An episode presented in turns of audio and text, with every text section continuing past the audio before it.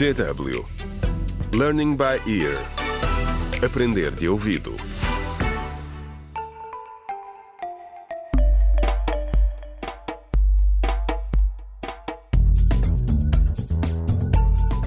Olá, bem-vindos ao quarto episódio da radionovela Contra o Crime Decisões Difíceis, escrita por Pinado Adamawaba. No último episódio, o presidente da Câmara recebeu uma chamada e interrompeu imediatamente a reunião que estava a ter com a equipa do Centro de Saúde Comunitário.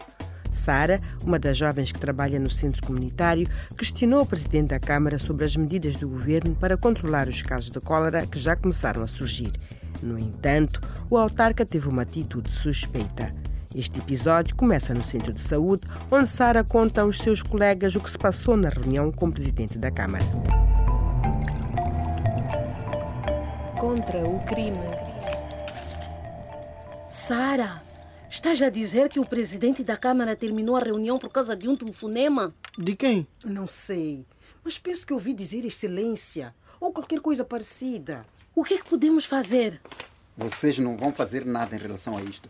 E deviam aprender a não se meter em assuntos que não vos dizem respeito.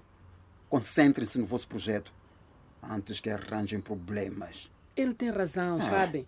Nós já estamos cheios de trabalho. Mudando de assunto, o Banco Africano de Desenvolvimento concordou em dar-nos o financiamento.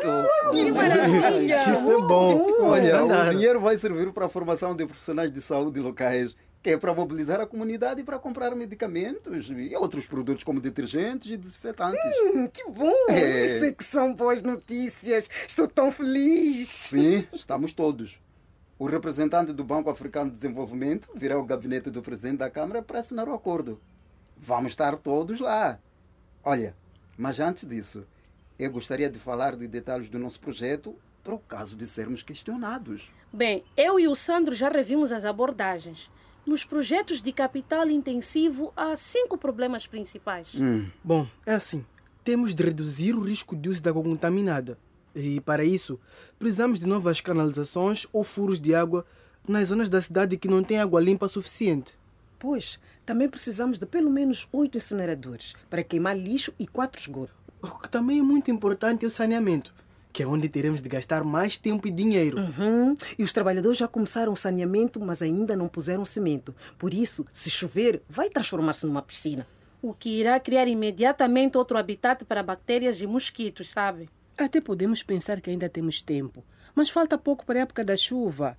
Temos de pressionar o presidente da Câmara. É isso. Os nossos programas de sensibilização só vão funcionar se tivermos meios para isso. Mas ninguém confia em mim neste escritório. Nós vamos conseguir o dinheiro. Olha, relaxem que eu vou dar uma palavrinha ao presidente. Enquanto isso, podem convidar todos os profissionais de saúde locais para a formação. Ah, depois falem com a doutora Bruna para agendar as datas para a vacinação, ok? Ok. Yeah. As pessoas precisam de duas doses da vacina para ficarem completamente protegidas. E ninguém precisa ter medo das agulhas. Esta é uma vacina oral, por isso só tem de bebê-la. O intervalo entre a toma das duas doses tem de ser de pelo menos uma semana e não pode ultrapassar mais de seis semanas.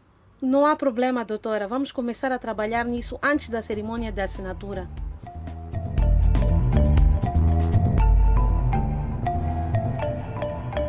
Contra o crime.